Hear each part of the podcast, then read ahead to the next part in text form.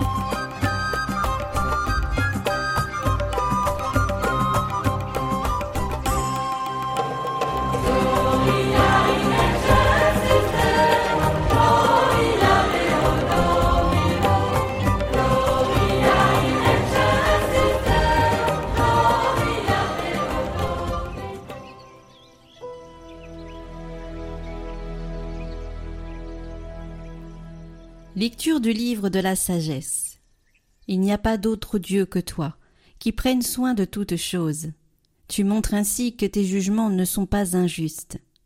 Ta force est à l'origine de ta justice, et ta domination sur toutes choses te permet d'épargner toutes choses. Tu montres ta force si l'on ne croit pas à la plénitude de ta puissance, et ceux qui la bravent sciemment, tu les réprimes. Mais toi, qui disposes de la force, tu juges avec indulgence. Tu nous gouvernes avec beaucoup de ménagement, car tu n'as qu'à vouloir pour exercer ta puissance. Par ton exemple, tu as enseigné à ton peuple que le juste doit être humain. À tes fils, tu as donné une belle espérance. Après la faute, tu accordes la conversion.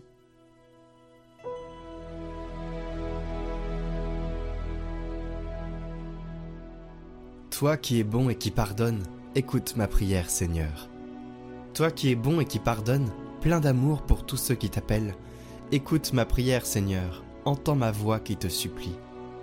Toutes les nations que tu as faites viendront se prosterner devant toi, car tu es grand et tu fais des merveilles.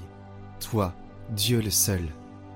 Toi, Seigneur, Dieu de tendresse et de pitié, lent à la colère, plein d'amour et de vérité, regarde vers moi, prends pitié de moi.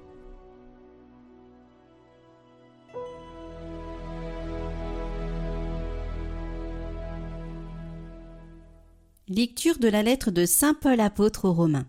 Frères, l'Esprit Saint vient au secours de notre faiblesse, car nous ne savons pas prier comme il faut. L'Esprit lui-même intercède pour nous, par des gémissements inexprimables.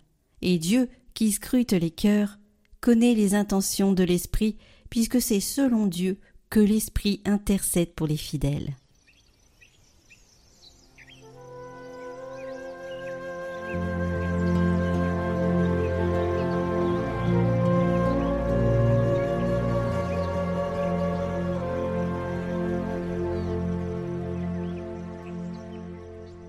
Évangile de Jésus-Christ selon saint Matthieu. En ce temps-là, Jésus proposa cette parabole à la foule.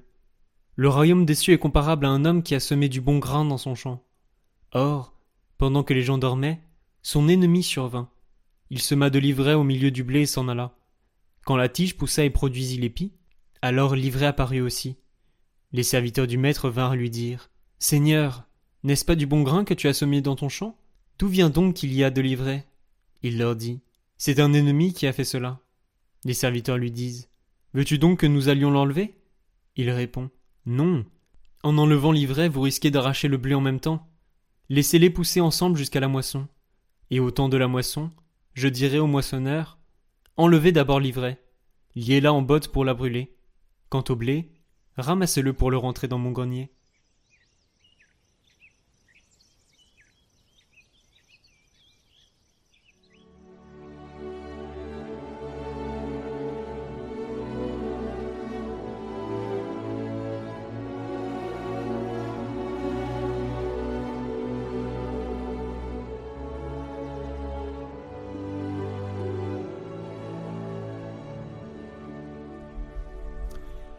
Le livre de la sagesse, dont nous venons d'entendre un passage en première lecture, a été écrit en langue grecque à peu près 30 ans avant Jésus-Christ, à Alexandrie, en Égypte. Les Juifs ont exclu ce livre du canon de leurs écritures, et avec eux les protestants. Pourtant, il représente le dernier état du judaïsme avant le Nouveau Testament, déjà inculturé en milieu grec il contient la révélation divine de l'Ancien Testament, parvenue à sa pleine maturité, relisant les grands événements de l'histoire sainte, l'Exode, les plaies d'Égypte, la traversée de la mer Rouge, la victoire sur l'armée égyptienne et la marche au désert. Le livre de la sagesse fait de l'Exode le type même de l'action divine dans le monde qui se renouvelle sans cesse. L'auteur du livre, anonyme, tire des lois générales de l'action divine, des conclusions sur l'être même de Dieu qu'elle révèle. Ainsi, Dieu ménage les Égyptiens et les Cananéens en leur donnant le temps de comprendre la vocation spéciale d'Israël grâce à des signes miraculeux, et il leur offre même la possibilité d'y entrer. Ta domination sur toute chose te permet d'épargner toute chose. Toi qui disposes de la force, tu juges avec indulgence. À tes fils tu as donné une belle espérance. Après la faute, tu accordes la conversion. L'auteur voit Dieu user de sa toute-puissance pour manifester sa bonté. La force est violente quand elle est faible. Elle se manifeste avec patience et douceur quand elle est véritablement puissante. On sait bien que la dureté de la force policière a toujours été le signe d'un pouvoir politique faible. Dieu est un Père plein de bonté et d'indulgence. Ta domination sur toute chose te permet d'épargner toute chose. Toi qui disposes de la force, tu juges avec indulgence. Et notre lecture s'est achevée par cette affirmation magnifique. À tes fils, tu as donné une belle espérance.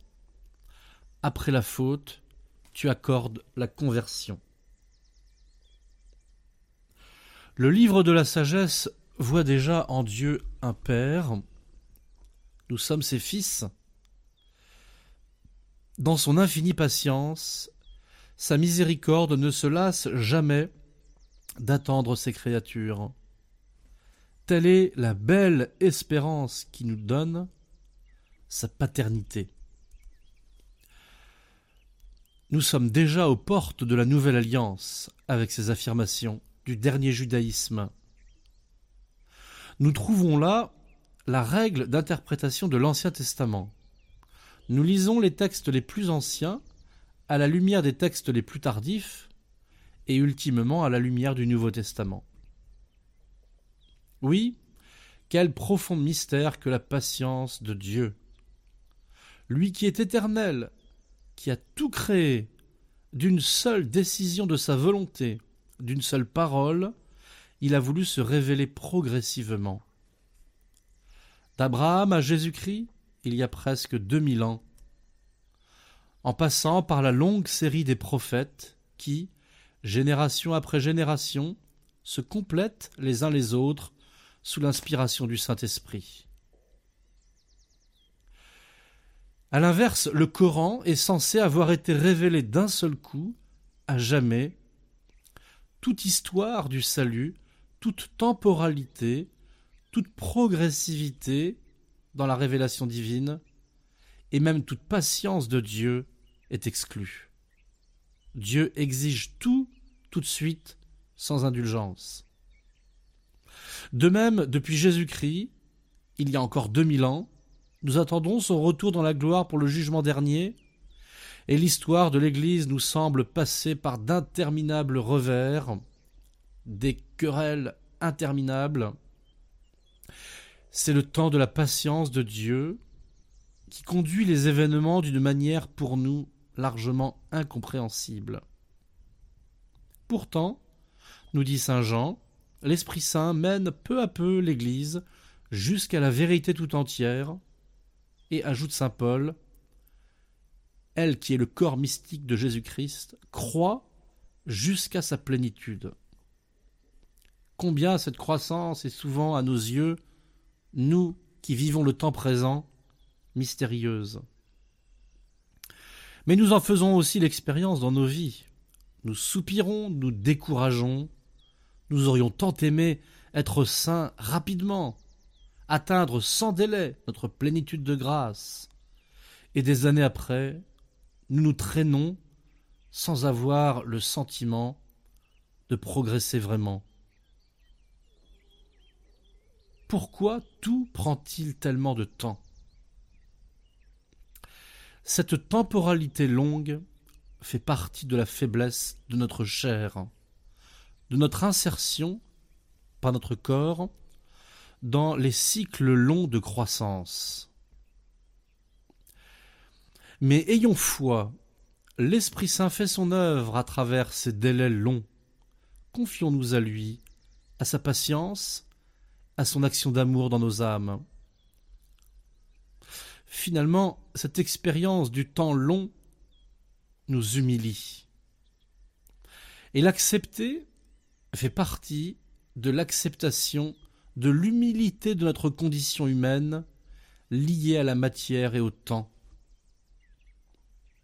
C'est le but ultime que poursuit l'Esprit Saint en nos âmes, nous guérir de l'orgueil, toujours en révolte contre notre humble condition d'animal raisonnable et aimé par lui. Les trois paraboles de l'évangile de Saint Matthieu aujourd'hui ont pour point commun l'humble consentement à la temporalité longue qui accompagne toute croissance authentique du royaume des cieux ici-bas. Alors que les serviteurs proposent d'arracher tout de suite l'ivraie mêlée au bon grain, le maître répond Laissez-les pousser ensemble jusqu'à la moisson. Et la deuxième parabole, la graine de moutarde croît lentement jusqu'à devenir le plus grand arbre du jardin, mais pendant tout le temps de sa croissance, elle paraissait peu de chose. Ainsi aussi le travail du levain enfoui dans la pâte. Notre désir de justice et de vérité voudrait obtenir immédiatement ce qu'il entrevoit. Et le Seigneur Jésus renvoie au jugement dernier, à la fin des temps, la claire distinction entre le bien et le mal, la vérité et le mensonge. C'est la possibilité concrète de la damnation éternelle qui nous assure que justice sera rendue. Ils enlèveront de son royaume, dit le Seigneur, toutes les causes de chute et ceux qui font le mal. Ils les jetteront dans la fournaise. Là il y aura des pleurs et des grincements de dents. Alors les justes resplendiront comme le soleil dans le royaume de leur Père. Si le mal semble souvent triompher dans notre monde, le jugement dernier rétablira la justice véritable, nécessaire à l'honneur de Dieu et aux exigences de notre conscience morale. En attendant ce jugement dernier, méditons le maître mot de ce dimanche, patience. Patience à contempler dans la conduite de Dieu à notre égard, patience à exercer vis-à-vis -vis de nous-mêmes et dans nos relations avec les autres. Prions pour toutes les intentions déposées en commentaire cette semaine. Notre Père, qui es aux cieux, que ton nom soit sanctifié, que ton règne vienne, que ta volonté soit faite sur la terre comme au ciel. Donne-nous aujourd'hui notre pain de ce jour. Pardonne-nous nos offenses, comme nous pardonnons aussi à ceux qui nous ont offensés. Et ne nous laisse pas entrer en tentation, mais délivre-nous du mal. Amen. Je vous salue Marie, pleine de grâce. Le Seigneur est avec vous. Vous êtes bénie entre toutes les femmes, et Jésus, le fruit de vos entrailles, est béni. Sainte Marie, Mère de Dieu, priez pour nous pauvres pécheurs, maintenant et à l'heure de notre mort. Amen.